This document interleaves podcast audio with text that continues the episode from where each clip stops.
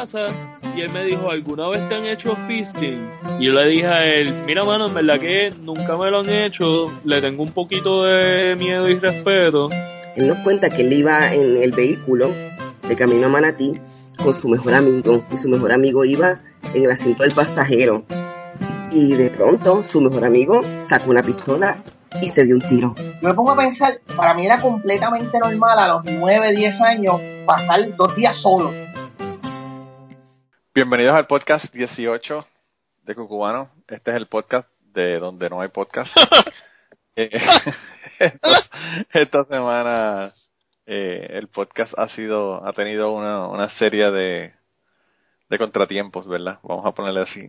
Quizás tú, César, nos puedes explicar cuáles fueron los contratiempos, por lo menos en- por tu lado. invitados en el queue y este por razones de trabajo y cosas así pues no se pudo dar eh, pues dependemos de nuestros invitados y e- eso es cool tú sabes esto es cuando se pueda.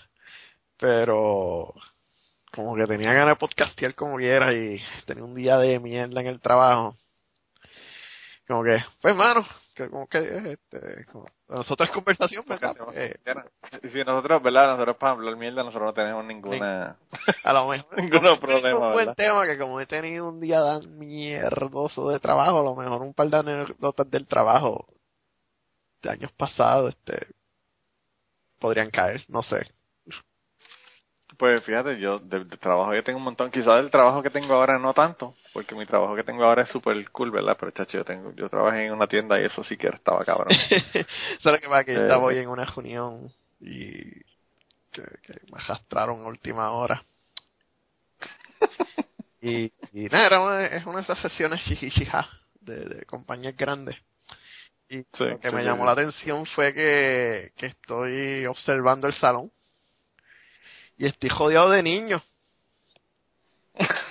y de niños de veintipico de años que son consultores. Y yo estoy Diablo. así como que rascándome la cabeza como que wow, that's just wow. no, se, no se saben limpiar el culo. Y sí, está sí. Bueno, pero así son muchos locos. Yo creo que la mayor parte de los consultores eh, no saben realmente un carajo de lo que están hablando. eso, eso, oye, verdad, con ese tema de, jóvenes, de empleados jóvenes, eso me, acabo de acordar de algo. Este, como yo estaba, esto pasó en el 2000, esto yo empezando mi carrera bastante temprano, como el- vamos a ponerle mid 2000s. Este, eh, nosotros teníamos un meeting que era todos los días. Y pues el meeting estaba tan y tan cabrón, porque eh, eh, para los que saben de software, pues cuando, cuando un programa está a punto de lanzarse, si tu compañía sabe lo que está haciendo, pues, Hay que hacer la aclaración que si tu compañía sabe lo que está haciendo, haciendo. pues según se acerca el shipping date, pues tú controlas lo que, lo que, el código que va entrando al producto, ¿verdad? Porque tú no quieres crear inestabilidad. Pues, no, no sé si en tu mundo hay algo parecido, pero, o sea, mientras más cerca esté de la fecha de que algo, de que es el deadline, pues, pues menos cosas tratas de cambiar para que las cosas no se jodan. Pues este meeting era básicamente sentarte a, pues si, si tú tenías, si tú gra- un defecto en el producto, eh, pues se abre lo que se llama un defecto, y si tú lo querías que, pues, que el código se entrara, pues, que, se- incluyera, pues tú tenías que pararte frente al, al arquitecto del proyecto y explicar por qué ese proyecto, ese, eso era necesario. Y mano, el tipo que era el arquitecto nosotros era un fucking asshole. De esos que le gusta humillar a la gente. Oh, y sí. pero yo le cogí el truco al tipo. El, el tipo, el tipo en realidad lo que lo único que él quería que él tú les dijeras era que si yo no incluyo esto, ¿cuál es el impacto al cliente? Y si tú no le decías que el mundo se estaba acabando, si eso, si no se iba, Como la canción de R.E.M. It's the end of the world as we know it. Nothing- si no era It's the end of the world as we know it, pues, pues ok, no, no, cágate en tu madre, cabrón. eh, Sí, sí, pues yo siempre venía preparado, o sea, como yo tenía con mi lista, pues yo decía, oye, pues yo le decía, este no, este no, este sí, porque esto, esto, esto. Yo venía blindado y yo le venía a contestar esa pregunta, ¿cuál es el impacto al cliente? Pues estamos en una de esas sesiones. Y pues yo estoy en la oficina, esto es un conference call. Y de momento se escucha la voz de un chamaquito. Dice, este, ¿quién, quién está aquí del equipo tal? Ah, yo pues, se escuchaba pues mucho más regular. Viene el, el, el, el, arquitecto y dice, bueno, este, veo que tu team, que tu equipo tiene tal defecto.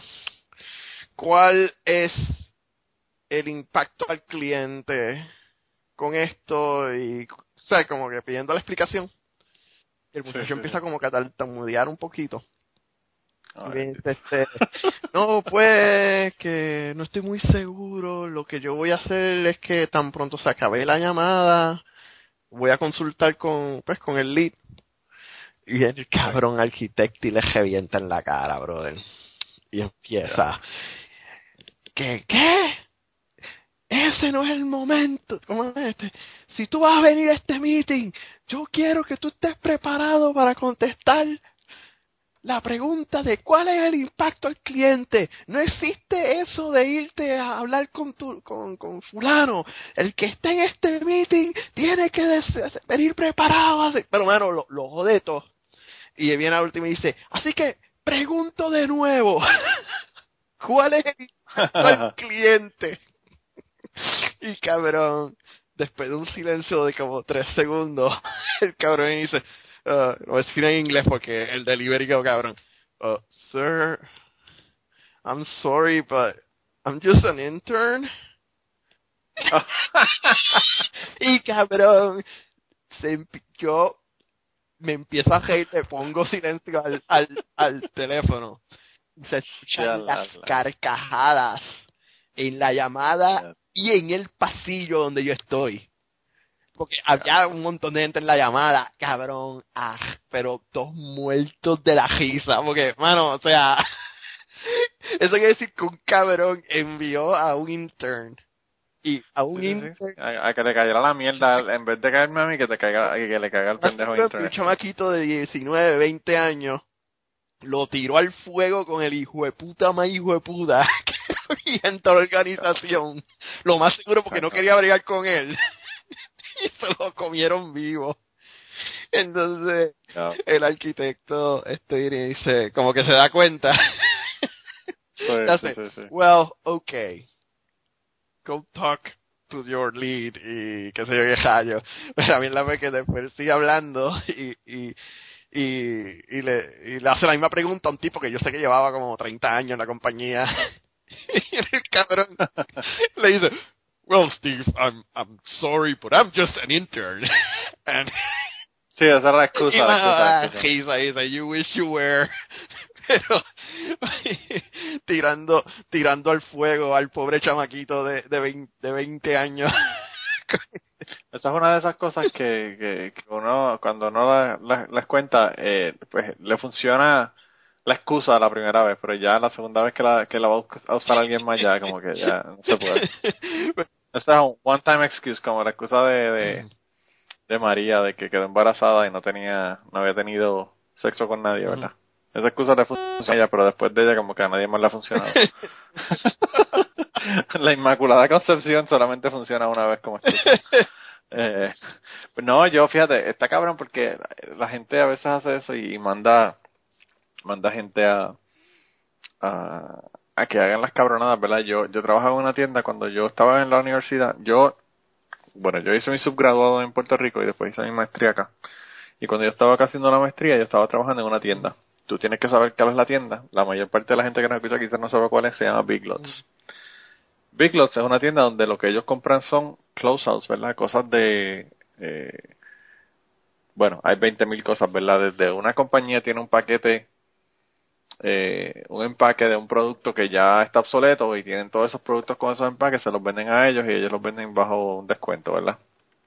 O, eh, pues, una tienda va a cerrar y ellos le compran todo el inventario y lo venden, ese tipo de cosas, ¿verdad? Y entonces, eh, pues nosotros los productos cuando llegaban tenían eh, un precio que venían con el producto y se le ponía el precio a cada uno de los productos y se ponía en la, en la góndola. No era, no era, no se escaneaba el, el UPC, ¿verdad? Del, del barcode que tenía el producto, sino que se escaneaba un, un barcode que era de la tienda interna. Y entonces un- yo, yo era la persona que estaba encargado de supervisar la parte del frente de la tienda. Tenía a todos los empleados que estaban en las cajas y eso, eh, eh, ¿verdad? A mi cargo.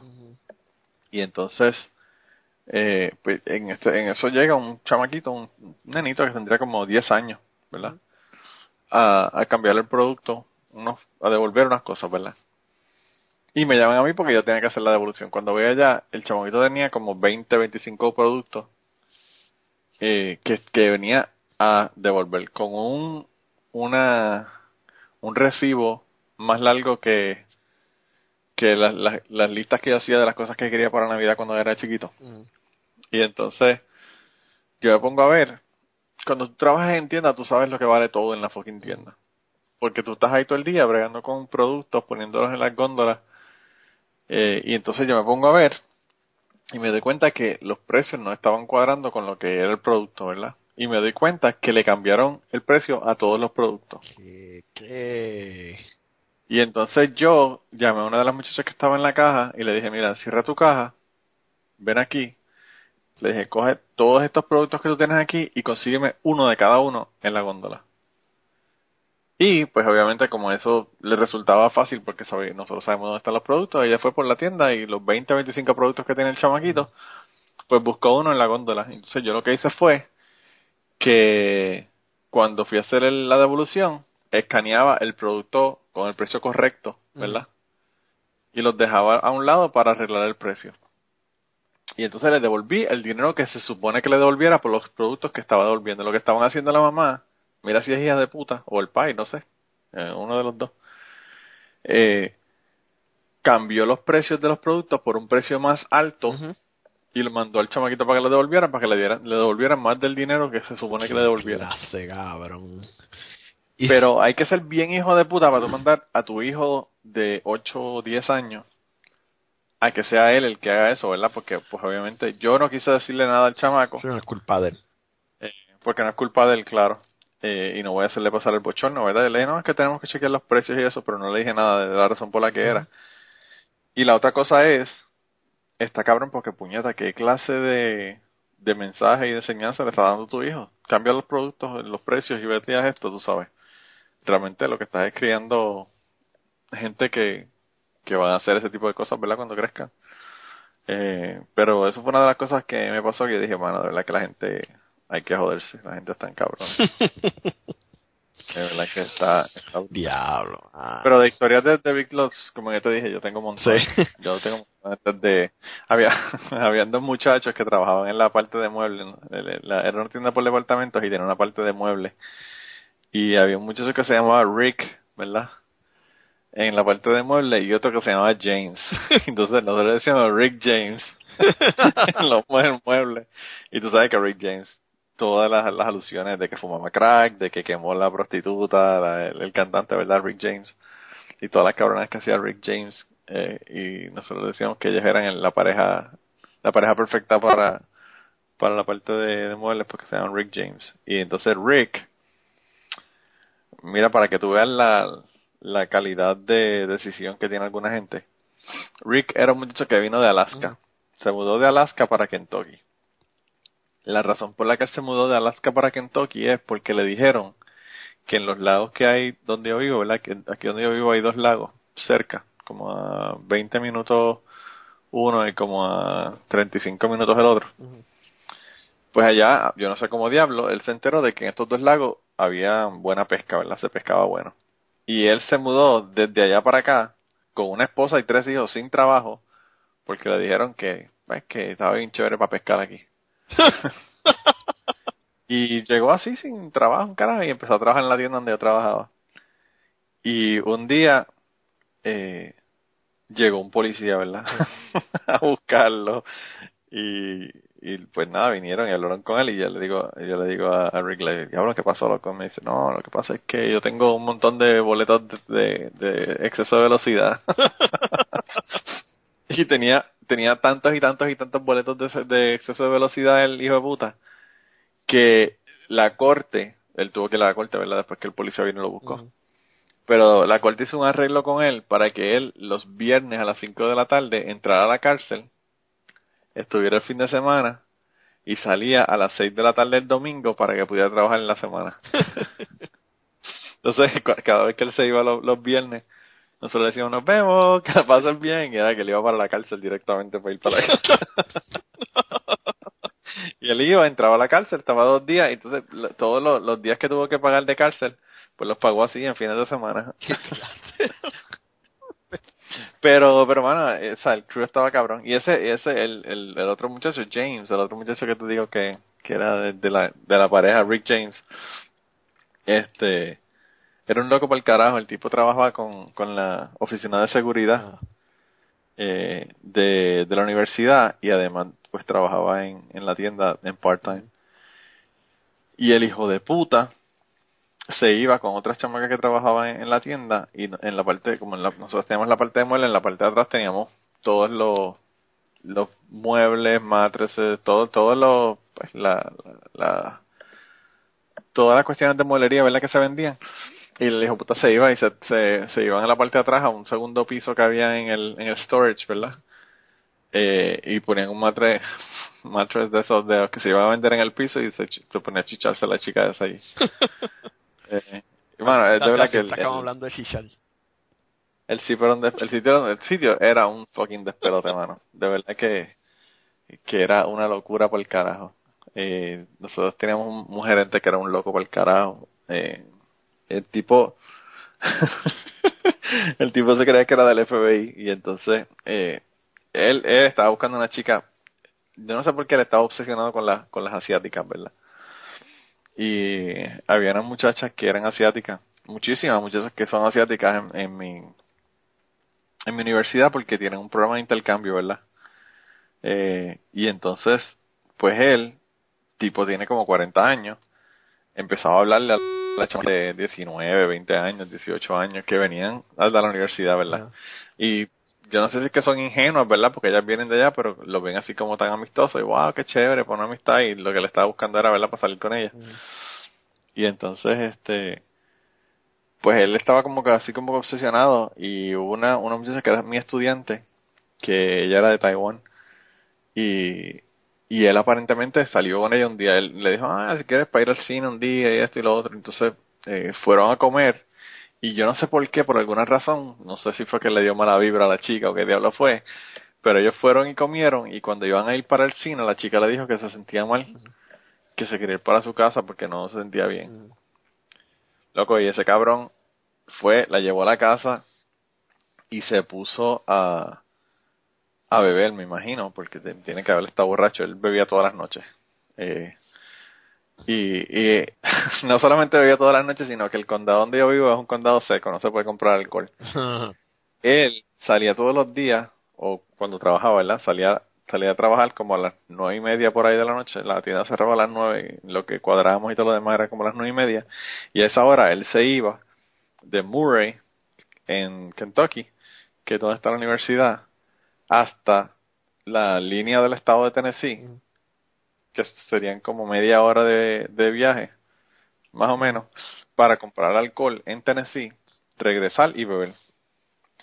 Pero yo le decía, puñeta, cabrón, ¿por qué tú tienes que ir todo- todos los días a comprar alcohol? Porque tú no vas, es lo que veía la cerveza, porque tú no vas y te compras unas cuantas cajas de cerveza, las tienes en tu casa y no tienes que viajar todos los días porque está cabrón gastando la gasolina y toda la mierda.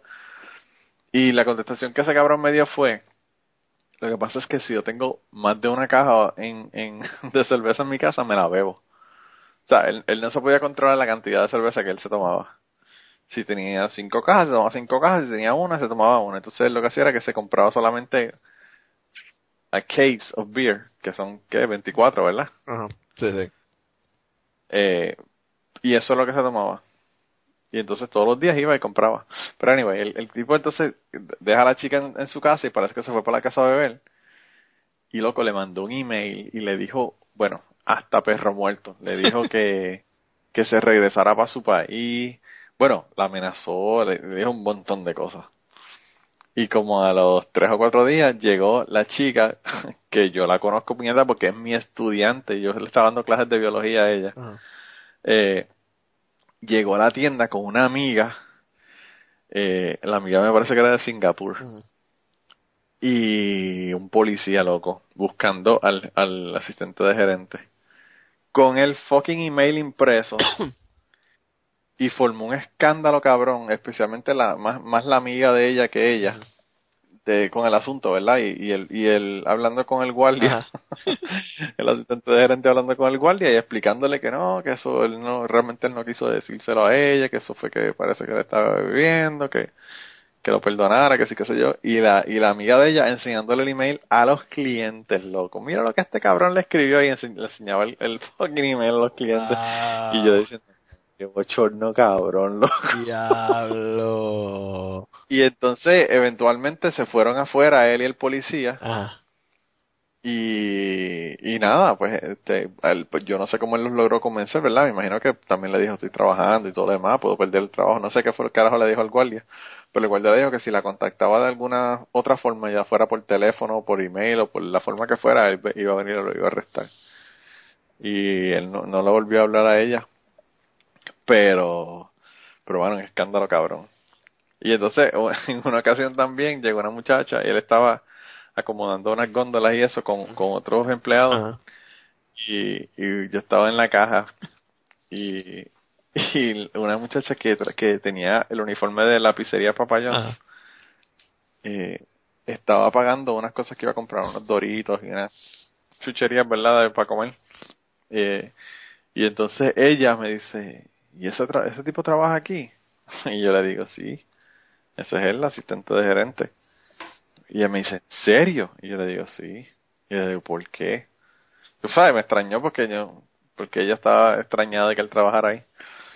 Y, y me dice, ese tipo, yo fui a, a- entre- a hacerle delivery de una pizza, ¿verdad? Llevarle una pizza a la casa hace dos semanas y me ofreció 100 dólares para que le hiciera un striptease. Wow. y yo dije, mano, la verdad que, es que hay que estar loco para el carajo. el tipo era tremendo ser humano, como dicen en Twitter, loco. Bien cabrón. Verdad que Pero nada, no, ese Chubiclos era una locura, de verdad. Una locura. por- diablo. La, la vida en el retail. eh, yo nunca, yo nunca tuve trabajo en retail, así que no. no, pasé Eh, eh, por- ya, no me eh. pasé por nada de eso. No, y la pendeja, la pendeja es que pues había otro montón de cosas, ¿verdad? Porque también los clientes estaban cabrones. A mí una doña una vez me dijo que yo necesitaba trabajar en mi customer service skills, en mi destreza, mis destrezas de, de ayuda al cliente. Yo, yo le salí con un sarcasmo cabrón y ni, ni, ni- ni- hence proving the point. Sí, man. No, no, porque mira, la, la tipa, la tipa compra, aparentemente compró un, digo aparentemente porque, ¿verdad? Ella no tenía ningún recibo ni nada. Pero ella llega a devolver un marco, una pintura, ¿verdad? Que tenían en un marco. Y quería que le devolvieran el dinero. Y entonces yo le dije, bueno, si usted no tiene el recibo, le tenemos que poner el dinero en una tarjeta de, de regalo, ¿verdad? Una un gift card. Y entonces ella me dijo que ella no quería eso, que ella quería el dinero porque qué sé yo. Entonces me enseñó, me dijo, mira, yo tengo aquí la prueba de que yo lo compré aquí. Y me enseñó eh, el statement de su, de su cuenta de banco con un cheque, ¿verdad? Hecho a nombre de, de la tienda de unos días antes, eh, cancelado, ¿verdad? Pero el cheque era como por noventa y pico de dólares y el, la pintura eran eh, 74.99 que costaba. Y entonces yo le digo, señora, usted me puede entender, yo, yo entiendo que usted estuvo aquí hace tres días atrás, pero este precio no cuadra con lo que usted Está devol- estaba devolviendo, ¿verdad? Y ella me dice, sí, lo que pasa es que yo compré otras cosas ese día. Y yo le digo, sí, pero usted tiene que entender que yo no sé qué fue lo que usted compró porque me enseñó un cheque, ¿verdad? Por eso es que es importante desde el recibo, para saber qué fue lo que compró y cuándo.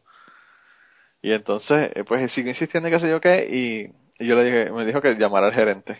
Yo dije, bueno, el gerente mío generalmente me vaqueaba, yo no, no tenía problemas en ese sentido. Generalmente, ese es uno de los problemas también, que los gerentes no vaquean a los empleados, pero este gerente era muy bueno y me vaqueaba. Entonces él vino y le dijo lo mismo, le dijo que pues la política de la compañía era que si no tiene el recibo, que había que ponérselo en una tarjeta de regalo eh, de la tienda. Y entonces la señora pues ya ahí vio que no había más remedio, ¿verdad? Y entonces mm, le, me dijo que, que estaba bien que se lo pusiera en una tarjeta de regalo. Y yo cogí, ok. Entonces yo se lo pongo en la tarjeta de regalo y cuando le estoy haciendo la transacción, ella me pregunta que cuál es mi posición, lo cual es estúpido porque yo lo tengo en el name tag, ¿verdad? Que cuál es la posición mía.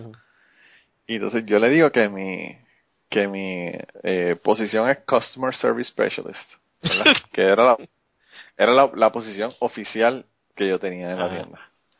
Y entonces ella me dice eh, que yo tengo que trabajar con mis customer service skills, ¿verdad? Que tengo que, mejorar mi, mi, mi, mi habilidad de, de, de servicio al cliente. Entonces, yo, yo le digo, yo lo siento señora, yo no puedo hacer nada más que esto porque esta es la política de la compañía y si yo hago algo que no es la política de la compañía, me votan.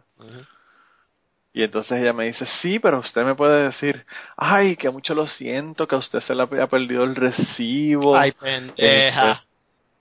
Me dice eso la cabrona. Grasping at straws, cabrón. Sí, y tú sabes que yo le contesté. Ajá. Yo le dije, lo que pasa es que en esta compañía no pagan comisiones y para yo ser sympathetic me tienen que pagar comisiones. Diablo, cabrón. Fue lo que le dije a la doña y la doña me dio esa mirada de cabrón. Pero pues no había más remedio ya. Yo tenía el sartén agarrado por el mango, ya ella no podía hacer nada. Y sí, se cagó en su madre. Pero le dije eso. Le dije que si me dieran com- que, que si me dieran este comisiones podía podía simpatizar con sus con sus problemas, pero si no había comisiones no había un carajo de, de simpatía. La, la gente que va a las tiendas, mano, son unos cabrones. Yo, yo tengo una, un- la, la esposa de un pana mío trabaja en una de esas tiendas, vamos a ponerlo, una tienda conocida, carita, de Nueva York. Y, mano, este, le- me hace unos cuentos de, de las cabronadas que hacen las viejitas paradas. Ah, que, no, que, que, que, por ejemplo, compran en un local de la de la tienda en alguna otra en una parte de la ciudad se ponen la ropa regresan a otro local para devolverlo en el otro local. Y entonces el otro local penalizan a los empleados penaliza por devoluciones. El que se Sí, lleva el hit no es el que lo vendió originalmente Es el es, el, otro, sí. es el otro Mira, loco, pero yo en esta tienda aprendí las mil y una formas de robar. Por eso fue que cuando el- en el podcast de, de Chente, yo le estaba haciendo par de cuentos, ¿verdad? De robar. Eh, en, en la tienda yo aprendí las mil y una formas de robar porque es que está cabrón. Eh, una, una cosa que hacen, mira, mira si está cabrón. Hay gente en, en Kentucky, el sales tax, ¿verdad? El impuesto sobre, sobre las ventas es 6% okay. Y es 6% sobre productos. La comida no tiene tax. O sea, si tú com- vas a, vas a un supermercado, prácticamente todo lo que tú compras en el supermercado no tiene tax. En Tennessee, la comida tiene un tax de 9.25% y el resto de los productos 9.75%. Porque en Tennessee no hay impuestos eh, a la propiedad. En Kentucky hay impuestos a la propiedad. Entonces lo que ellos hacen es que te ponen un tax más alto, pero pues no tienes que pagar impuestos en tu casa, en tu carro, las cosas que, que en Kentucky generalmente tienen. Tienes que pagar un impuesto anual. Pues los cabrones, yo he, he sabido de gente que son tan hijos de puta que compran un producto en la tienda donde yo estoy, en Kentucky, y van a Union City de Tennessee, en la tienda de nosotros allá, y los devuelven allá porque saben que le van a devolver 9.75% de tax en vez de 6%, y por esos 3 pesos por cada 100 dólares más, ellos viajan, qué sé yo, 50 millas para cruzar la línea del estado y que le paguen tres pesos eh, le paguen 3 pesos por cada 100 dólares que compran, que generalmente lo, lo que compran no es más de eso. Pues, ¿y cuánto gastaron en gasolina para ir al sitio? Bueno, eh, esa es la, esa es la. Por eso es que esa gente están haciendo eso y no son gente. por, por eso es que esa gente están haciendo eso y no son lo- los CEOs de una compañía importante.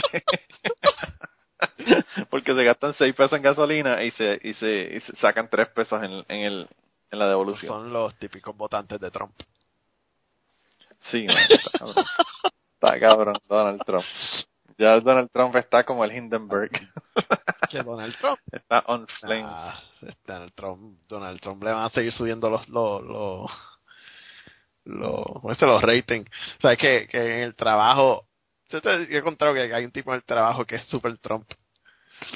Y, y yo, Yo tengo uno en el trabajo, pero yo creo que lo que hace es para yo joder. me la, yo, yo la, me la he pasado tirando artículos de Onion los últimos dos o tres días. Y hoy Sí, sí. el último y viene y me dice, me envió un mensaje, él nunca me habla por Facebook, así por Messenger. Y me dice, dude, yo, Sí. ajá, vas a ir cogiendo, jodiendo con The Onion, cabrón. Are you, are you gonna keep steering the, steering, ¿cómo me dice? The pod, Steering the pot.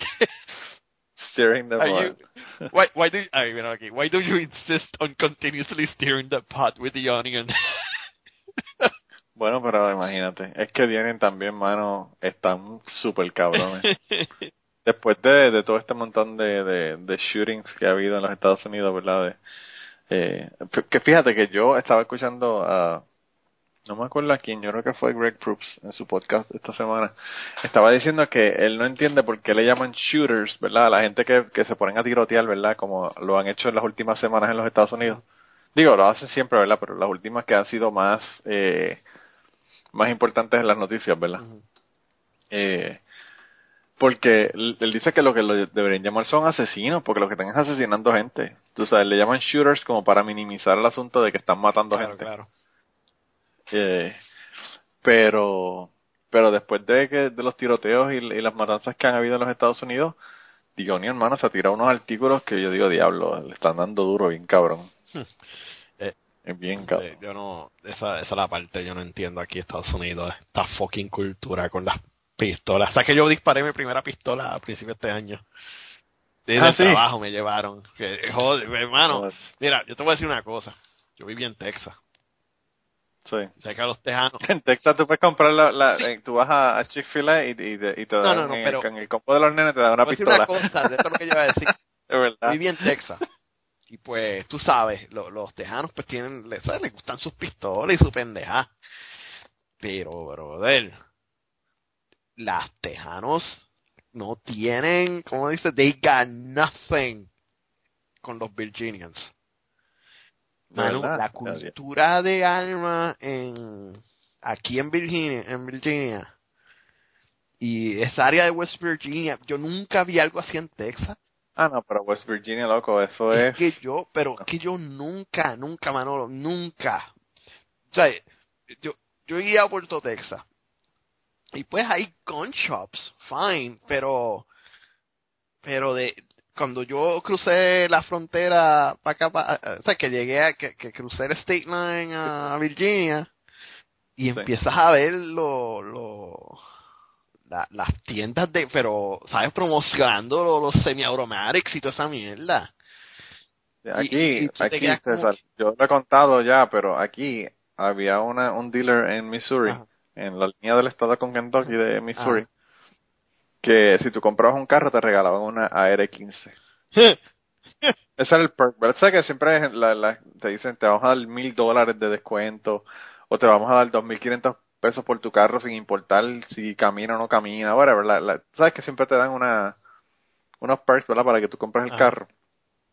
Pues el perk aquí era eso, te, te regalaban una AR-15. Pues acá, cuando yo estaba acabando de llegar a Virginia, un pana mío me llevó a como a, a un pueblito de esos de que es famoso por ay se me olvida cómo es creo que era Manassas o Far West Eh, punto es es uno de esos pueblos que era parte del sur de bueno, la guerra civil y yo me fui sí, pues sí. pues para ver cómo era el sitio y había un festival hermano y cuando yo empiezo a ver la gente vestida confederado Sí, y entonces el, el, tenían una rifa. Había una rifa. Decía, el Partido Republicano está rifando y era un- una escopeta, algo así. Era una pistola, no me acuerdo qué tipo de pistola era. Y esa era la atracción de gente vestida de confederados. Granted, había par vestidos también de, pues, de la, de, de- de la Unión. Bueno, tienen que, sí, claro, tienen que, para recrearlo tienen que tener los dos Sí. lados. Este, pero, Eh, pero el punto es, este, los del trabajo me llevaron a, a- me dijeron, no, no, no, a ti hay que enseñarte a, a, a- a disparar.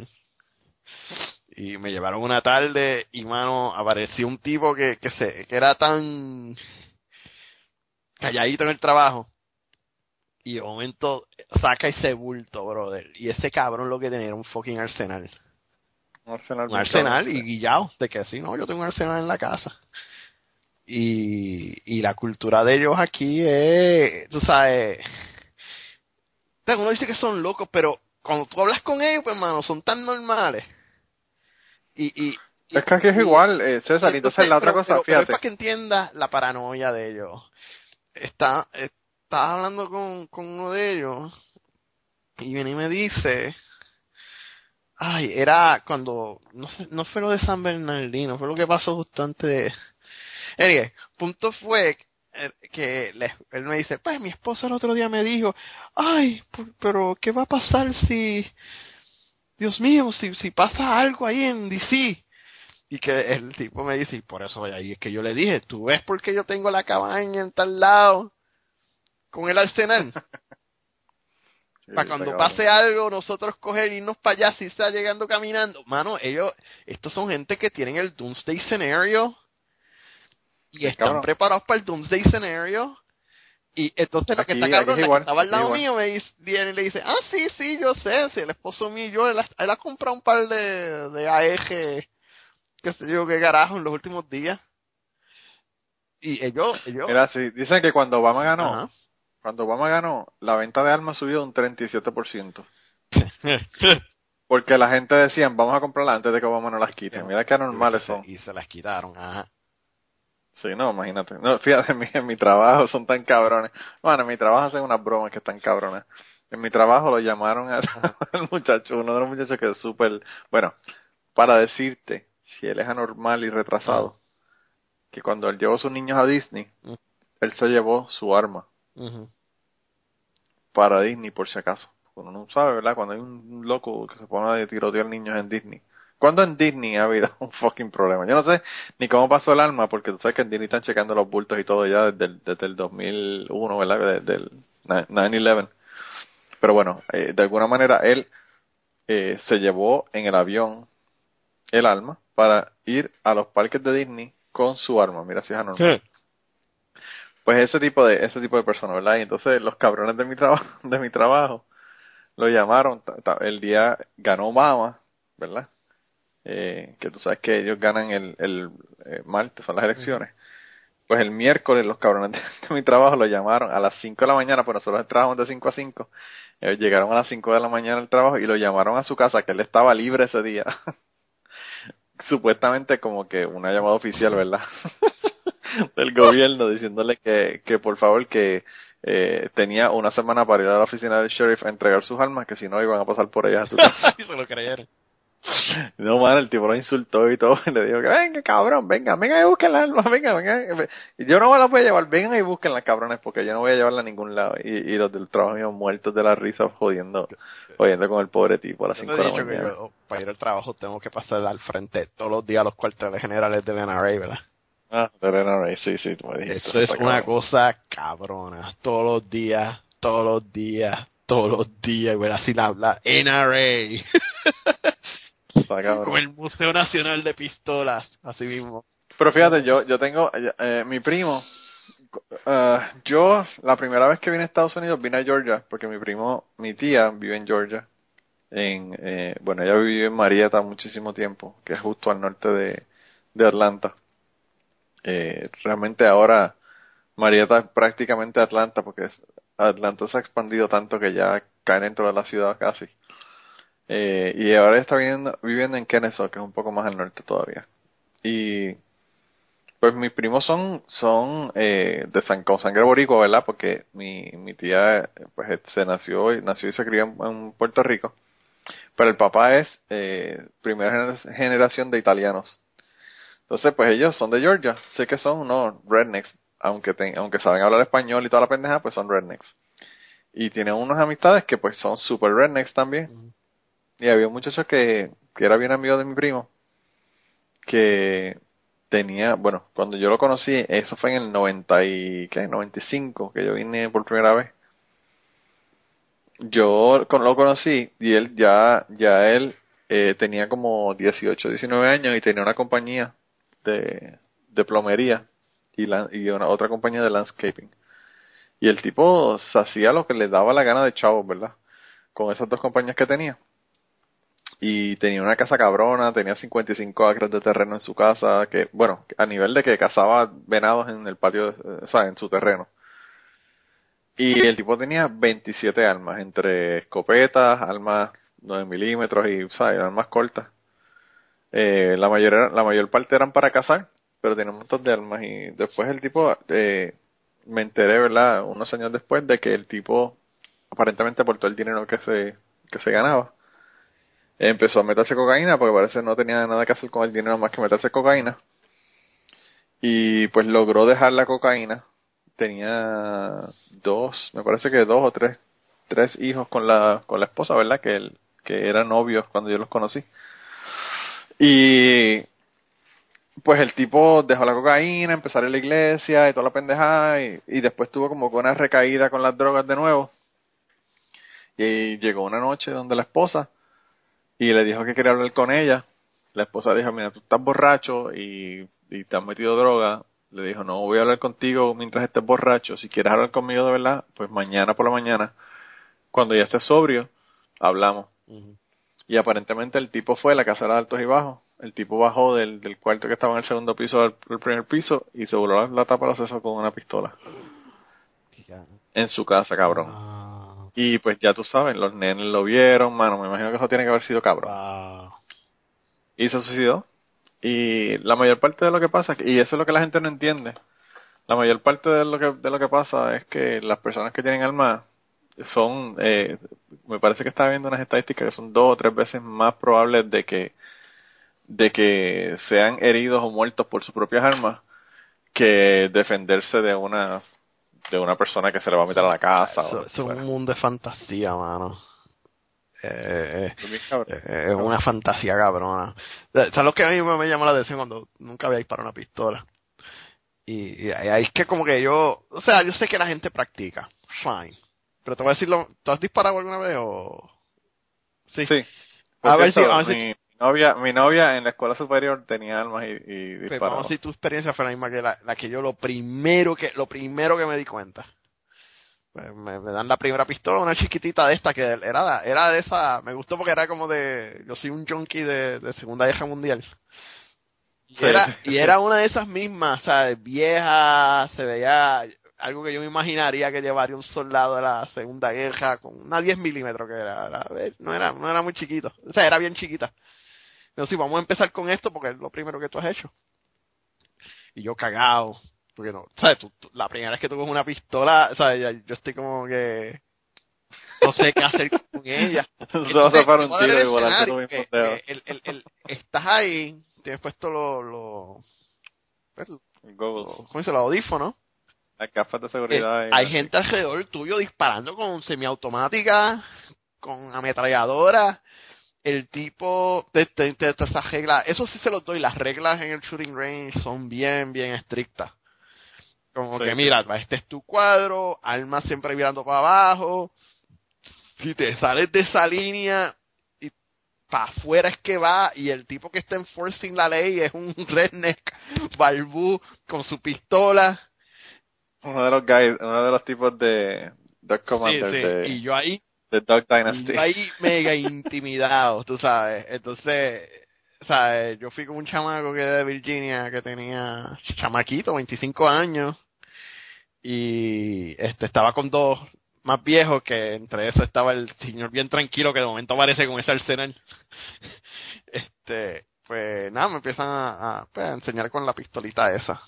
Y yo pues cagado, qué sé yo, pero ¿sabes? me lo enseñaron viendo, o sea que mira, siempre va a estar no, nunca la apuntes a una persona, cuando estás este, con la pistola apunta para abajo, este, ¿sabes?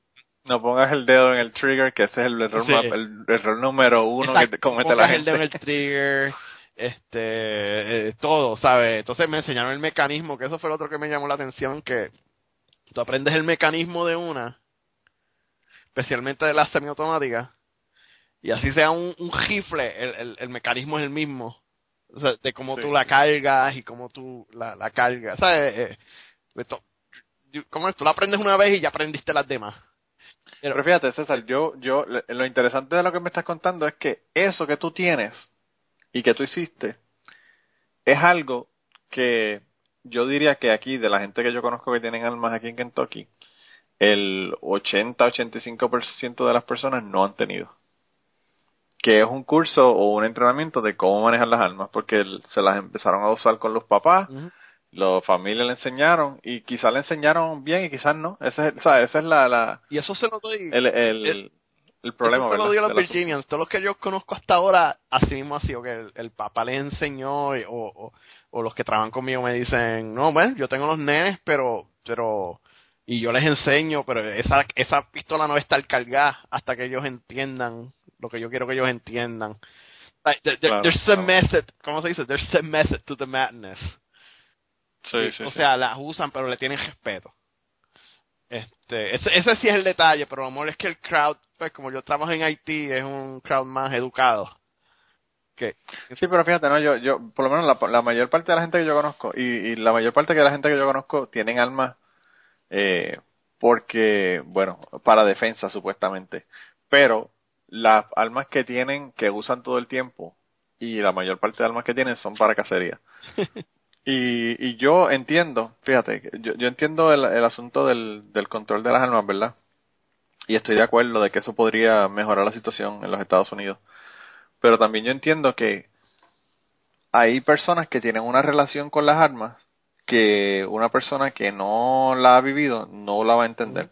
Por ejemplo, la mayor parte de la gente de aquí donde yo vivo que tienen almas, la relación que tienen con las almas es un una, qué sé yo, una relación sentimental de yo iba con mi papá a casar y todos los domingos salíamos y compartíamos, ese tipo de cosas. Entonces las almas se convierten en algo más que el arma, ¿verdad? Se convierte en una relación con tu padre, con tu familia, con tu tío, o claro, lo que claro, fuera. claro. Y entonces, pues, a veces las personas que están con la- el diálogo este de- del control de armas no se dan cuenta de que, de que eso también ocurre, ¿verdad? Y, y eso tiene un valor. Porque, puñeta, el papá, independientemente de que está casando, ¿verdad? Está compartiendo contigo, que es mucho más de lo que un montón de padres hacen que no comparten con los hijos. Eh, y entonces, pues, esa parte, pues también yo, yo entiendo que hay que proveérsela a la gente y darle la oportunidad de que esas personas puedan hacerlo y no solamente puedan hacerlo, sino que puedan pasárselo a sus hijos porque para ellos también eso es importante. Eh, y pues, eh, Pero- pero- aparte de que tú y yo sabemos que el control de las armas no funciona porque en Puerto Rico, puñeta, no hay más control de armas que el que hay en Puerto Rico. Ajá. Y tú sabes cuánta gente matan con armas Exacto. ilegales. Sabes que eso es Sí, mierda. Este, pero lo que lo que te iba a decir, Sí. pues, pues, pues, dame la, la pistolita, la más sencilla, y yo la cojo, apunto, estoy viendo en la mira, disparo, y estoy esperando ver el boquete en algún lado. Y no Y nada. a nada. Y voy de nuevo. De nuevo apuntando para el centro. ¡Pa! Nada. Y yo estoy, pero, pero puñeta, todos los que están conmigo se están riendo porque ellos entienden qué es lo que está pasando. Dice, mira, mira, lo que está pasando, eh, ¿sabes? Lo que está pasando es que, que, que, que, que tú, la primera vez que sentiste el, el, el, el- ¿sabes? porque eso te, te da el, ¿cómo se llama? El, el recoil El rico, sí. pues fallaste la primera vez y ahora lo que tú estás haciendo es que tú estás esperando el recall y estás moviendo la mano antes de, de, ¿sabes? de que venga el, el recoil y tú estás haciendo todo esto Sí. inconsciente. Pero el punto es, mano, que no le estaba dando a nada. E- e- e- Y eso, ese para mí, ahí, ese fue el, el eye opener, el, eye opener. De que cu- cuando te dicen, oh, que yo me voy a defender y qué sé yo, qué carajo, y yo ando con mi pistola y yo, papo, o sea, no, no es tan fácil. Porque esto No soy solamente yo, no es tan fácil, esto sino soy que... yo deliberadamente mirando y, y ¿sabes? Entonces ahora imagínatelo en una situación con adrenalina cogiendo, todo el mundo moviéndose alrededor, Claro. eh, ¿sabes?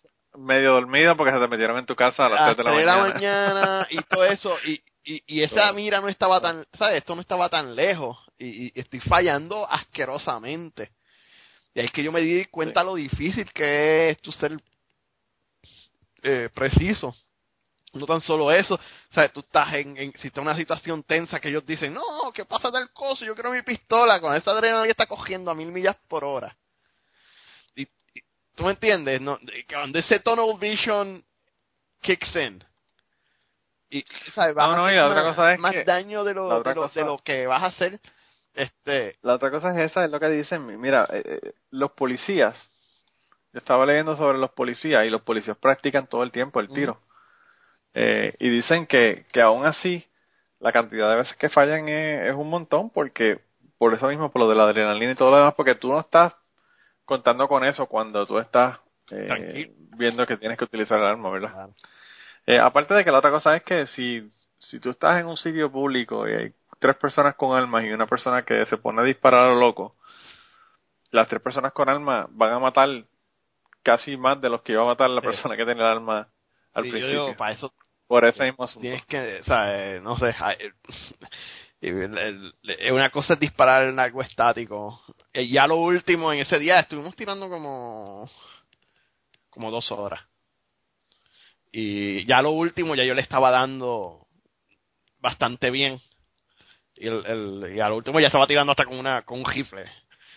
Y, le sí. estaba dando bien, tú sabes, que, que, que estaba cerca del centro. Y los mismos americanos me dijeron como que, no, mano, tú sabes, para ser la primera vez, pues, sabes, ya le estás dando más o menos. Tú le dices, lo que pasa es que soy de Puerto Rico, Puerto somos sí. naturales. Cuando... Pero, pero, este, fue bien eye opener, este, I'm glad I did it. Quiero, Ah, no, quiero- yo- quiero hacerlo de yo- nuevo yo porque incluso- yo quiero llegar a un punto que me gustaría ir más frecuente porque quiero ir a un punto de no pasmarme cuando veo una pistola. De no pasmarme de que, ok, ah, bueno, está, está ahí y, y mirar. Y tengo, tengo gente, o sea, tengo, eh, tengo eh, gente cercana que tiene sus pistolas y ellos mismos me enseñan como que, mira, sí, mira, mira que no esté el cartucho ahí, o sea, que no te quede la, la, la bala en el, La bala en en el el chamber y ellos seguro así. Y, y lo, lo más interesante es que la gente que está alrededor de las armas y se educa, tú te das cuenta cuando algo es un hábito o cuando no es. Y esta gente Ah, tiene ah. el hábito, los que están acostumbrados y tienen los safeties, son bien, es- estos instintos, tú lo ves cuando ven, esa, la arma la traen, está en la mesa, empiezan, clac, miran el chamber, puc, miran el chamber y entonces te la dan, pero es como que todo está cogiendo automático. Y, Sí, sí, y es esa parte del hábito de que, de que no, no Es como todo, eh, es como- porque los hábitos de ellos, este, pues, ¿sabes? se saben todos los safeties, ¿sabes? todas las cosas de seguridad y eso es hábito ya. Sí. Y a mí, fíjate, yo incluso yo he pensado comprarme un arma y toda la mierda.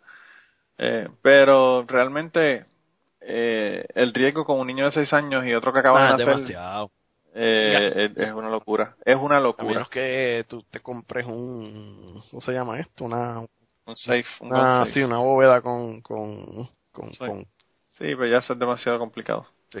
ya eso es demasiada Pero- mierda. Aparte de que si la voy a querer para protegerme, que alguien se meta en la casa, no voy a, no voy a tener un carajo de ponerme, como, como en el chiste de, de hay un chiste de eh, Jim Jeffries que habla sobre el gun control. Tienes que chequearlo si no lo has visto en Twitter Ah. o en, en eh, YouTube.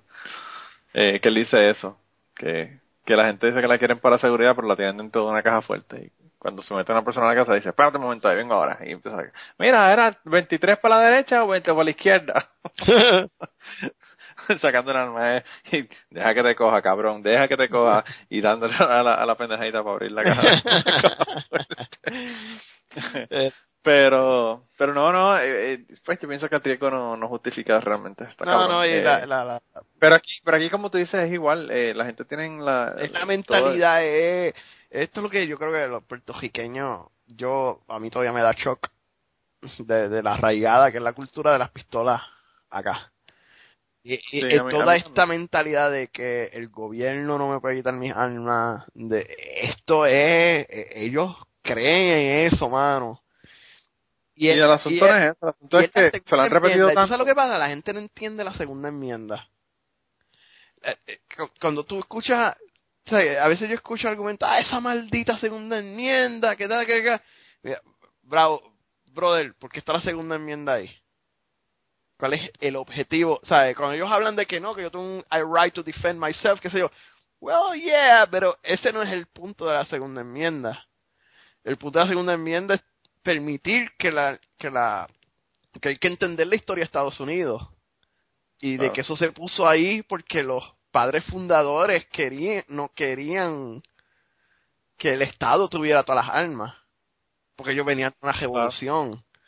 Y, y, tiene sentido. Aparte de que tampoco había un, una milicia organizada y la gente, como individuo, eh, si hacía falta, servían militarmente. Claro, y, y, y por eso, esa es la parte que, que yo le... al que no entiende que no es eh, de Estados Unidos, eh, eso, tienen que entender que, que esta gente realmente, o sea, este es un país que nació de una revolución. Los padres fundadores pusieron unos safeguards que ellos pensaban que eran ah. esenciales en ese tiempo para que no existiera la tiranía y para eso es que está ahí la segunda enmienda. Claro, y, y ya no, ¿verdad? Ya no, ya no hace falta realmente. Yo, yo creo que ya lo que yo le digo... Yo, no tengo problema con que tengan las pistolas, entiendo el principio. Eh, quiero ver, de que quiero ver más checks, sí, ok, fine. Eh, eso sí, cualquier pendejo puede estar andando por ahí con una pistola. No, loco, aquí, aquí tú vas a Walmart y la puedes comprar en Walmart. Por eso te digo, esa es la parte que yo tengo un problema con eso. Pero el, el principio de que cada ciudadano puede tener una pistola, pues, sure, I, get it. Y, y, y, si me dice que ese es el espíritu de la Constitución, yo digo, sí, ese es el espíritu de la Constitución. De que, de que sea útil ahora que, que yo me puedo tener un arsenal en el apartamento y aparece un fucking drone con Hellfire Missiles y me voló para carajo en la, la casa, pues esos son otros 20 pesos que los padres fundadores jamás y nunca se hubieran imaginado. Claro, no, y eso es, lo, eso es lo que yo le digo a la gente aquí. Ellos me dicen, no, para defendernos de la tiranía. Yo digo, cabrón, con, un helicóptero militar, ¿tú crees que vas a defenderte? No, no, papá, cuando lleguen los Navy, cuando llegue SEAL Team 6 o Delta Force, ¿cuál es, explícame de nuevo cómo te le vas a ganar a esos machos. Claro. Eh, o sea, Esa es la parte que hay que yo diga que es una fantasía. No, a mí me han dicho que el ISIS podrá meterse e invadir a los Estados Unidos, pero jamás va a invadir aquí el centro, ¿verdad? De los Estados Unidos, que en toda esta área, porque todo aquí todo el mundo tiene armas. Y yo pensando, mano, ¿de verdad tú realmente piensas que ISIS va a venir aquí? Está en cabrones. Podrán venir dos y matar a la gente, pero de venir a invadir como ellos piensan que van a venir, de verdad que la gente está cabrón. Está brutal. Pero fíjate, no, yo lo, yo lo que pienso es que, pues, igual que tener un carro. Si tú tienes que ir a coger una, una, una prueba y toda la pendeja para cuando vas a guiar un carro, pues lo mismo. Que te obligan a que cojas un curso de, de manejo de las armas y pues, tú sabes que tengan unos safeguards de ciertas armas, cuánta cantidad de armas vas a tener, porque esa es la otra. Aunque ahora está jodido porque yo me estaba diciendo una muchacha que eso yo no lo sabía en mi trabajo. Ella estaba encabronada porque ella decía que ahora no se podían guardar armas, eh, eh, municiones, ¿verdad? En tu casa. Eh, ella decía que, que las municiones en tu... antes tú podías comprar balas y comprar balas y comprar balas y por 10 años estar comprando balas y tenías en tu casa una acumulación de balas brutal, ¿verdad? Pues ahora aparentemente las están haciendo que por alguna razón extraña después de tres años se degrada aparentemente la pólvora y no funciona, no sirve. Y entonces pues tú la puedes comprar, pero tienes que usarla en tres años y después de los tres años pues ya no ya no te van a disparar.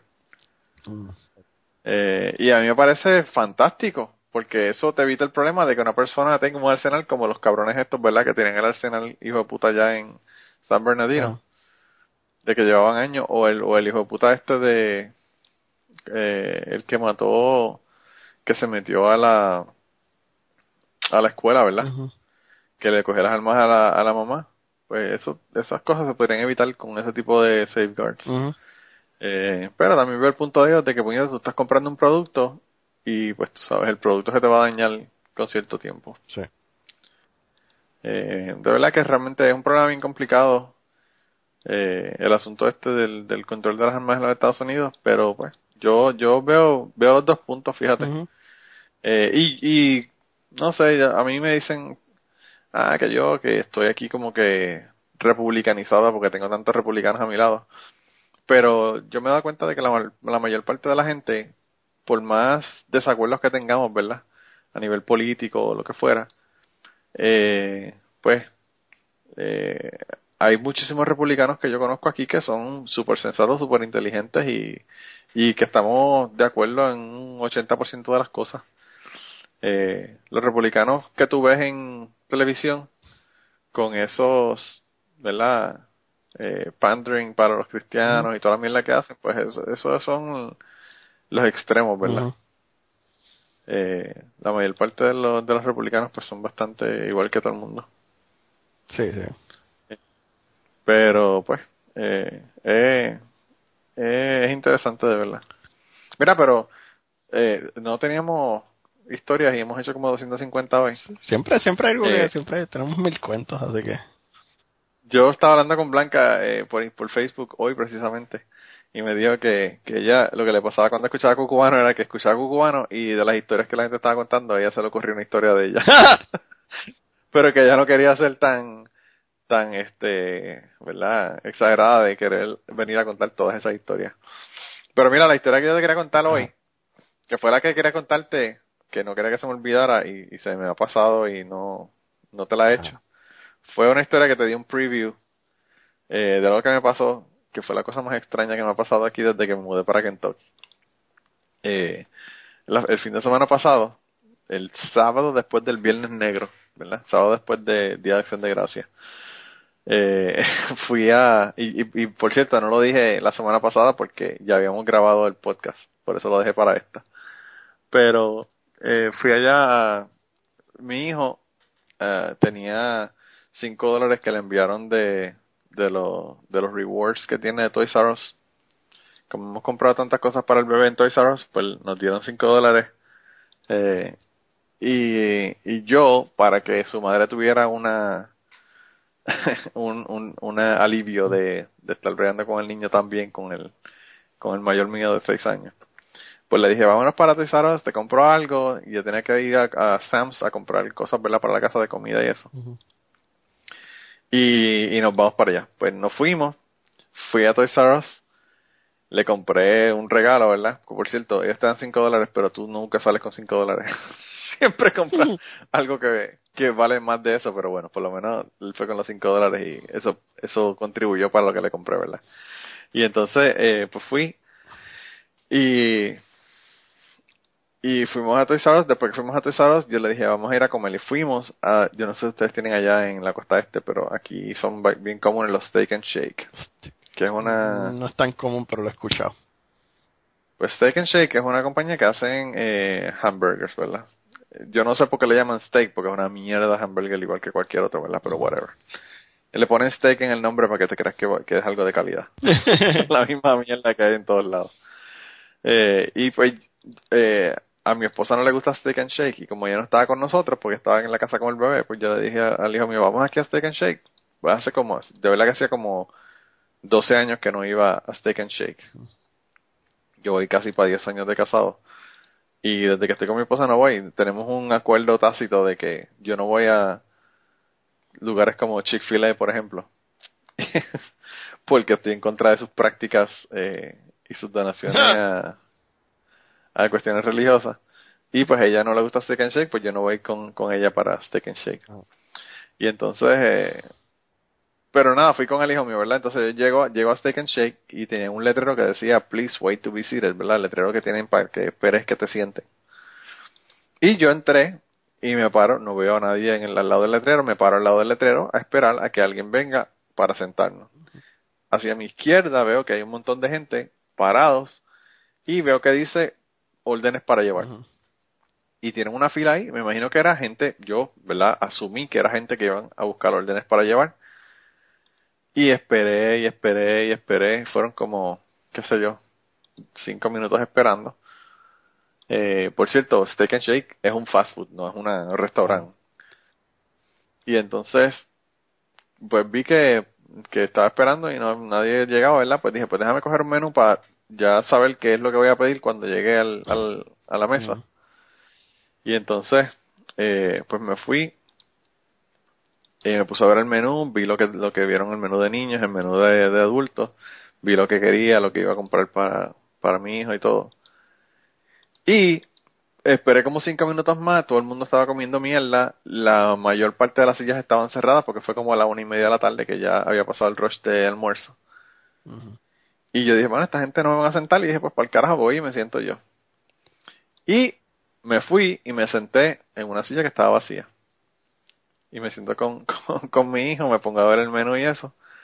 Y entonces él, por el lado pasa una señora que estaba con otra señora y dos chamaquitos, una, una, una nena y un nene, que eran teenagers, tendrían como de entre 12 y 15 años o algo así. Y pasa la señora esa por el lado mío y me dice, eh, eso es una desconsideración, es un desconsiderado. Pero yo no sé si está hablando conmigo porque ya siguió caminando. O si estaba hablando con la señora de alguna otra cosa, ¿verdad? De la muchacha que venía habla- caminando con ella. Y entonces se sienta en el bus que está detrás de mi silla.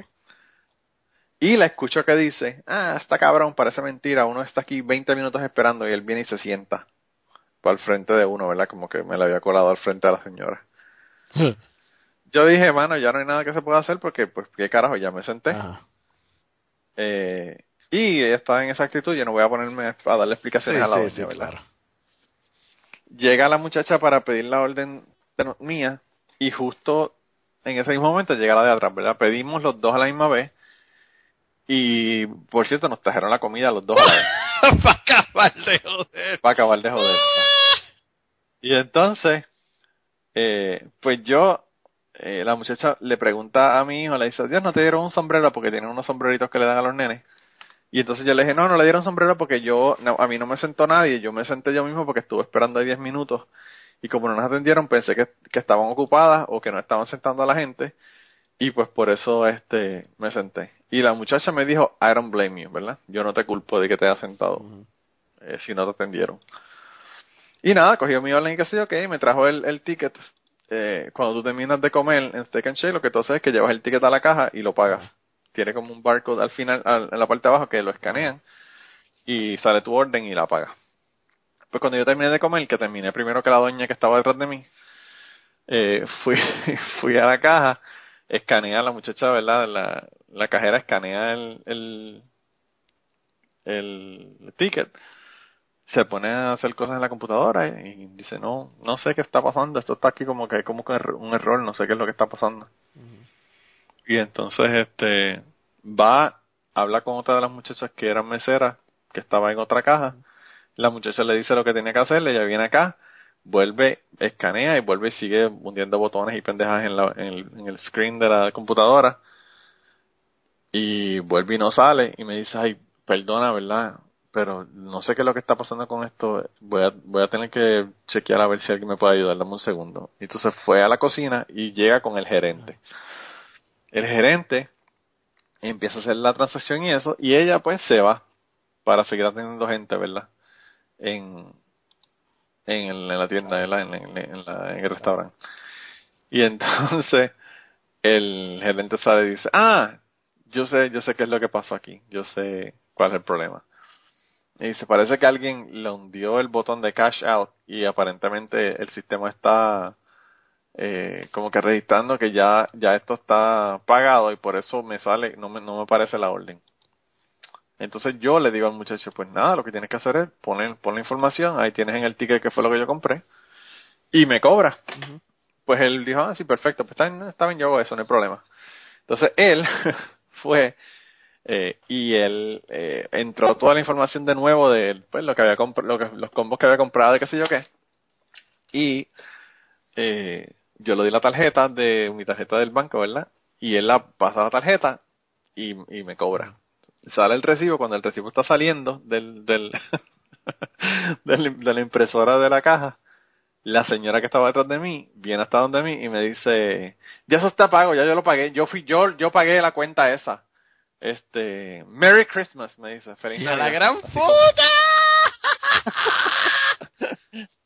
y entonces yo la miro con esta cara de, señora, usted está loca, tú sabes. Esta fue la cara que yo le puse a la señora. Usted está loca, señora. Y entonces la señora siguió caminando para su mesa y se sentó en cabrona allá en la mesa. Y entonces el gerente me mira como que, ¿qué diablo es lo que está pasando, verdad? ¿Cuál es el problema? Y yo, que veo su expresión en la cara, él sin preguntarme, ¿verdad? Le digo, ah, lo que pasa es que la señora cree que yo me le colé al frente y, y, por eso está, está siendo passive aggressive, le dije. y entonces él me mira como que, ok, y entonces él me dice, pues no hay ningún problema, yo lo que hago es que te doy, te devuelvo el dinero a la tarjeta, eso no es un problema. Y yo le digo, no, no, no, no me devuelvas el dinero a la tarjeta porque yo no quiero que ella me pague la cuenta. Y entonces él me dice, no, pero no hay ningún problema, yo lo, yo lo, yo lo doy a la transacción y, el dinero vuelve a tu tarjeta. Y yo le digo, sí, pero es que yo no quiero que ella me pague mi cuenta. Yo le dije, lo que tienes que hacer es, déjalo ahí, saca, eran 13 dólares con algo, el, lo que había, lo que había costado, 13.53 o algo así. Le dije, saca, saca los 13 dólares esos de la caja y se los llevas a ella y le dices que yo no, que, que yo lo pagué, que, que yo no, que yo no quería que ella me pagara la cuenta, ¿verdad? Y entonces el gerente me mira con esta cara de, cabrón, me vas a poner en el medio de esta Exacto, pendeja, exacto. ¿verdad? Por favor, dime que, que, que, lo- sacaste del, del, del meollo. No, y- claro, no, y entonces yo le, yo le digo, él, él me dice, no, no, ya, ya le di void, ya le di void, no hay problema. Eh, eh, y él me dice, lo que pasa es que yo no quiero, yo no, yo no quiero eh, que, que la señora se moleste, ¿verdad? Eh, fue lo que me dijo él a mí. Y yo le dije, bueno, o se molesta ella me- o me molesto yo, se va a molestar alguien al fin y al cabo, le dije yo. Eh, le dije, pero nada, ya, ya, qué rayo, ya le diste void, ya no hay, no hay problema. También en ese momento pensé, eh, es, eh, no es un problema darle void a una transacción, pero sí es un problema sacar dinero de una caja y descuadrarla, ¿verdad? Y buscar una transacción que ya se cerró hace unos minutos atrás, ¿verdad? Eh, y pensé que iba a ser un problema para él y toda la mierda, además de que también pensé, lo estoy poniendo en el, en el Mexican standoff que tenemos aquí nosotros, estoy poniendo al pobre hombre en el medio, ¿verdad? De esa pendeja. Y le dije, ah, no, pues gracias. Eh, y entonces la otra cosa que pensé fue ir a donde la cabrona, a su mesa con 14 dólares en efectivo, que yo tenía efectivo en mi, en mi, en mi bolsillo, en mi cartera, y ponerle los 14 pesos en, en, en, el, en la mesa y decirle, no, gracias, no quiero su dinero e irme. Pero ya eso hubiese implicado una pelea, iba a tener que realmente hacer un show cabrón la doña, Claro, ya claro, tú sabes cómo era. claro. Y estoy con mi hijo de 6 Exacto, años y toda la la pena, pendeja. no vale la pena. Y dije, eh, no vale la pena. Pero, bueno, nunca en mi puta vida alguien se había encabronado conmigo y me había pagado la fucking cuenta. Exacto, esa es la cabrona más pendeja en la historia de la humanidad. Yo me imagino que ya lo que pensó Mano, fue- Estás incómodo contigo que te voy a pagar el lunch, brother. y, y no solamente eso, loco, que, que encima de eso, ¿verdad? Encima de que me, me paga, realmente lo que ella me está diciendo es, eh, yo soy más la más, qué sé yo, la más cristiana o la más mejor persona de que tú me haces daño y yo, y yo, claro, y yo te, te doy el, el, el beneficio a ti, ¿verdad? Eh, a mí de verdad que me sorprendió un montón. Entonces, mira la pendeja, eso, eso me pasó, ¿verdad? Ahí en Steak and Shake. Y eh, Ashley, mi esposa, me había dicho que le llevara una, un Caesar Salad, ¿verdad? Eh, y aquí hay 20.000 sitios que se pueden comprar Caesar Salad, restaurantes, porque cuando ella estaba embarazada no podía comer el Caesar, ¿verdad? Eh, eso es uno de los aderezos que no puedes comer. Y entonces, pues como, como no podía comerlo, como no podía comerlo mientras estuvo embarazada a los nueve meses, pues ahora que tuvo el bebé hace un mes, yo no sé cuántas se ha comido Caesar Salads. Y entonces lo que me dijo fue, cuando termines de comprar y qué sé yo, en el, en el en Sam's, ¿verdad? Que, que, y que termines de hacer todo, me compras un Caesar Salad en Logan's, que es otro, otro restaurante. Y entonces, este, pues me traje el Caesar Salad para, para comerme el Caesar Salad de, de, de verla de comida por la tarde. Y entonces yo le dije que no había problema. Pues yo fui a, fui a, a Logan's. Eso fui después del steak and shake este donde me pagaron la comida. Voy a, a Sam's, compro lo que tenía que comprar y voy a Logan's. Nada, para entrar y salir, para comprar eso nada más. Para llevármela para ella. Pues voy, voy allí a, comprar la ensalada y voy donde donde la muchacha que estaba que sentaba a la gente verdad y me dice que cuántos quería presentar y yo no lo que quiero es una orden para llevar y la muchacha me dice ah pues si es para llevar nada vete ahí a la vete ahí a la barra y de ahí tú pides lo que tú quieras y la muchacha de la barra la bartender te la trae y yo digo ah pues está bien pues voy a la voy a la barra cuando llego a la barra hay una muchacha que está poniendo una orden en la computadora que no es la bartender, es una, un server, ¿verdad? En la parte afuera del, de la barra. Y entonces le digo, mira, que es que me mandaron, me mandaron aquí porque eh, quiero, quiero poner una orden para una Caesar salad. Y para llevar. Y la muchacha me dice, ah, no, la muchacha que está al frente te atiende. Ella, ella, ella te puede ayudar. Y yo le digo, bueno, la muchacha que está al frente me mandó aquí. Y me dice, ah, ah, bueno, pues, pues háblate con la bartender. Y yo le digo, ok. Pues me siento en la barra y la, la bartender me dice, mi nene, mi nene se sienta al lado mío en la barra. Y la bartender me dice, ¿qué te doy de tomar? y yo, a mí me dieron de decirle, sí, vine a beber con un niño de seis años. tú sabes. Le iba a decir, a mí me das un Long Island y al nene dale un Cuba Libre, tú sabes. pero, pero nada, ¿verdad? No le dije nada. Le dije, no, no, no voy a tomar nada. Lo que, le dije, lo que quiero es este, pedirte una orden, una, un Caesar Salad. Pues, ah, pues está bien, me cogí la orden buscó el Caesar Salad, ella misma lo trajo. Eso fue instantáneamente, parece que los tienen ya este preparados, ¿verdad? Y entonces eh, le doy la tarjeta y me cobra. Cuando me entrega el Caesar Salad, veo que es un Caesar Salad bien pequeñito, como los side salad, no, no la ensalada de, de, plato, ¿verdad? Sino la de que la que es adicional a lo que tú te comes. Me cobró como 4 dólares, una cosa así por la por Salad. Y yo le digo, tú no tienes una grande porque es que mi esposa quería una grande, ¿verdad? Esto, esto es demasiado pequeño. Y la muchacha me dice, lo que pasa es que la grande tiene pollo. Y yo le digo, pues nada, me la con pollo y si ella no quiere el pollo, que se lo bote. Y me dice, ah, pues está bien, yo, yo te lo cambio.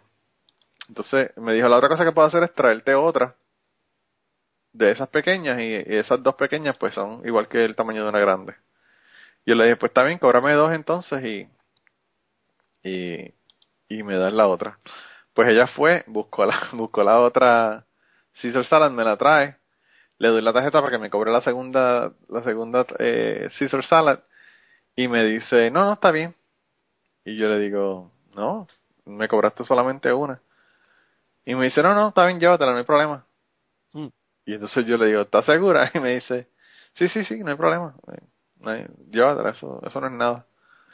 Y cuando yo llegué a la casa le digo así, puñeta, nadie quiere que yo pague por fucking comida en el día de hoy. así que ese día me dieron una, una comida gratis con un insulto navideño y, y una Caesar salad gratis. Está cabrón, loco, de verdad que... Yo de verdad que me quedé frío, me quedé frío. Y hablando de, de todo un poco, cuando yo cuando David Caleb vino aquí a, a Vanderbilt, ¿verdad? A Nashville. Eh, me dijo que le encantó Nashville y que estaba brutal, que era una ciudad que estaba bien chévere, que estaba bien cabrón. Me dijo, lo único que no puedo bregar es con la gente pasiva agresiva aquí, que son todo el mundo son unos pasiva agresivos. y yo le dije, gracias. Eso fue hace meses atrás. Yo le dije, gracias, porque esa es mi, mi crítica número uno del, del sur de los Estados Unidos, la cantidad de gente que hay que son pasiva agresivos. Y, hay un, a un señor que trabaja conmigo que yo le digo eso, que él es pasivo agresivo. Él ni, ni siquiera sabía lo que significaba eso. Eh, yo le dije, tú eres como que medio pasivo agresivo. Y él me dijo, ¿qué es eso? Y yo le dije, bueno, búscalo ahí en, en, Wikipedia. Y él lo buscó y me dijo, yo no soy así. Yo le dije, sí, eres un pasivo agresivo. Y a veces cuando hace cabronadas así pasivo agresivo, le digo, ¿ves lo que te digo de pasivo agresivo? Y entonces yo le conté a él lo de que me había dicho de Caleb de los pasivo agresivos. A mí me tomó casi seis años, siete años eh, descubrir, ¿verdad? O, o, entender que la gente son pasivo agresivos y a David Caleb le tomó tres días. Parece que él es un poco más observador que yo porque se dio cuenta enseguida del passive aggressiveness de la gente de aquí del sur. Pero, No, loco, pero de verdad que me dejó, me dejó desconcertado esa pendeja. Esa fue, esa fue buena. Está cabrón. De verdad que está brutal. Y yo creo que con esa historia podemos dejarlo y esperemos que la semana que viene tengamos invitados. Eh, de todos los que tenemos, de todos los que tenemos en fila. Por cierto, eh, hablé con Blanca hoy. Eh, Blanca eh, quiere hacer historias de África. Así que Blanca tiene que volver a, Ah, seguro, está al podcast. Porque yo le dije que yo había estado en África y me dijo, ah, yo estuve en África. Y yo dije, puñeta, y tú estuviste en África y la vez que viniste y nos hablaste de India, no hablaste de cuando estuviste en África. Exacto. Y me dijo, no, porque pues los dejé en el mismo tema, del mismo sitio. Y yo le dije, no, no, no, tienes que volver para que nos cuentes de África. Así que haremos cuentos de África en algún momento con ella. Y tengo para la gente más. Hay un muchacho que estoy por llamarlo, ¿verdad? Porque quiero, la entrevista yo creo que va a tener que ser en persona con él. Y te la envío y la, la, la- la discutimos y eso, pero es un muchacho que trabajaba, trabajaba con unas amistades mías que tienen una, una finca de, que tienen cabezas de paso fino. Y él era la persona que bregaba con el patio, cortaba la grama, hacía trabajos, ¿verdad? En la, en la, en la finca. Y, y el muchacho era de México y eh, en un momento dado eh, ya él, ya él tiene los papeles y es legal, pero en un momento dado él, no- él no era legal. Y entonces, eh, pues él eh, se fue de su casa bien joven para Ciudad de México. No estoy seguro de dónde era él, si era de Chiapas o de dónde era, pero él de pequeño se fue de su casa porque lo trataban súper mal y todo el asunto. Eh, y vivió en la calle y bueno, 20 cosas que le pasaron en, su vida y entonces después cruzó la, la, la frontera y se vino para acá, para Estados Unidos. Y su papá aparentemente estaba súper, súper mal ya en los últimos días que le quedaban de vida. Y el loco, porque no le cabe otra palabra, decidió cruzar la frontera para ir a ver su papá, porque él decía que él tenía que pues resolver ese asunto, que tenía con su papá, antes de que su papá muriera. Eh, y regresó para Estados Unidos sin papeles para volver a cruzar la frontera después para acá de nuevo. Eh, y quiero que me cuente esa historia porque pues tuvo que regresar y cruzar el desierto prácticamente Wow. completo. Eh, con un coyote, el, el coyote le robó los chavos y bueno, un lío cabrón, un lío cabrón. Wow. Eh, creo que lo agarraron, lo mandaron para México, tuvo que volver a intentarlo de nuevo. Eh, bueno, una, una odisea cabrón ahí. No sé, ¿verdad? Esto estoy prometiéndolo sin tener confirmación de que él quiera hacernos el cuento. Quizás no nos quiera hacer el cuento. Pero si logro que él me se siente conmigo y me cuente, eh, me gustaría hablar con él porque, mano, es una historia que, que pasan tantas personas, ¿verdad? Que vienen desde, desde México o de, o de Centroamérica, ¿verdad? Y pues a veces no, no nos damos cuenta de todas las cabronadas que pasa esta gente para, para venir para acá, para Estados Unidos. Sí. Así que voy a ver si lo consigo. Tengo que llamarlo para ver cuándo podemos sentarnos y, y grabar con él. Y bueno, tengo otra gente también. Tengo a Ángel, tengo a Kirkigan, tengo un par de gente que nos quieren hacer cuentos. Así que eh, seguiremos seguiremos para adelante. Y ustedes, puñeta, mándennos historias o, o, o mándennos mensajes para reunirse con nosotros porque Exacto. si no van a- nos van a escuchar a nosotros hablando Sí. Ah. Sí. O si no, nos paremos a, Bueno. hablar de política como buenos puertorriqueños y se jodió todo. Sí, ¿verdad? Terminamos hablando de gun control y de Trump. Sí. Y, mandamos para el carajo al cubano. Bueno. Bueno, pero nada, mano, eh, cuídate un montón y hablamos la semana que viene. bueno, hablamos, cuídate, bro. Y antes de terminar el podcast, queríamos agradecer a varias personas que nos han ayudado en este proyecto. La primera persona que nos ayudó en el proyecto es Raúl Arnaiz. Raúl eh, nos hizo el logo del podcast. Raúl es tremendo artista de novelas gráficas. Pueden conseguir sus trabajos en homedecomic.com. Pueden conseguir la serie completa de Leyendas de Parvaterra. Allá la pueden conseguir también en amazon.es. Y lo pueden seguir en Facebook buscándolo por su nombre, Raúl Arnaiz o Home the Comic o Leyendas de Pervaterra. Así que gracias a, Raúl por habernos preparado el logo del podcast.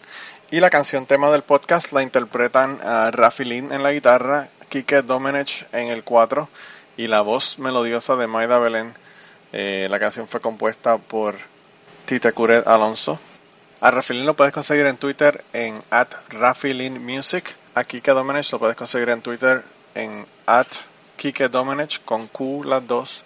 Y a Maida Belén también la puedes conseguir en Twitter en at TRE PR. Con esto lo dejamos. Muchas gracias por permitirnos usar la canción y nos vemos la semana que viene.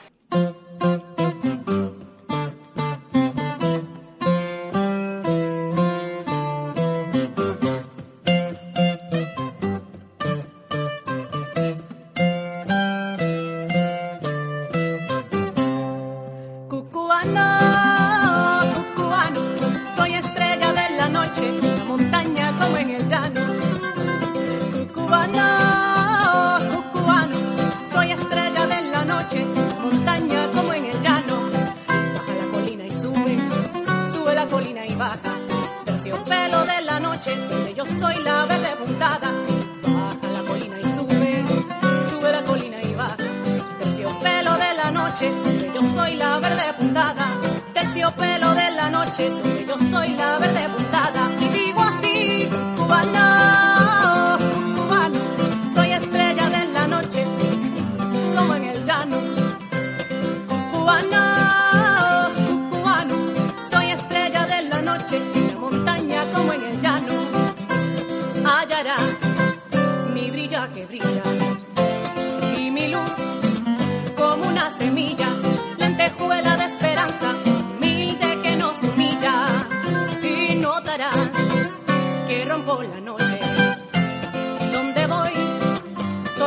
sombra.